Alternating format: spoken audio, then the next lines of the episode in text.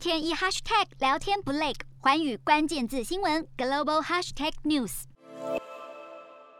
美国民主峰会九号举行，美中角力已经率先登场。美国召开民主峰会，同一时间没有受邀的中国发动外宣战，出动官媒炮轰美国民主，另辟战场隔空叫板。事实上，双方角力早开始。美国参议院六号通过民主法案，为了捍卫海外民主和人权，注资援金从二十四亿暴增到三十亿美元。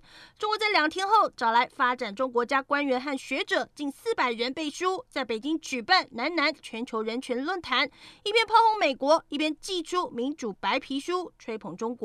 但美国也非省油灯，九号峰会前夕，矛头在指中国。不过北京反对会中亮相的台湾，白宫官员指出，是美国在峰会中能够做出的有意义承诺，还强调要对抗专制，民主国家必须团结。但会前争议却让中国挑了空。美国所谓的民主峰会是有选择性的，是按照美式价值观进行的一次政治审查，只会挑起分裂对立。说的是匈牙利，作为欧盟唯一没有受邀的国家，拒绝签署欧盟民主峰会共同声明，而中国见缝插针。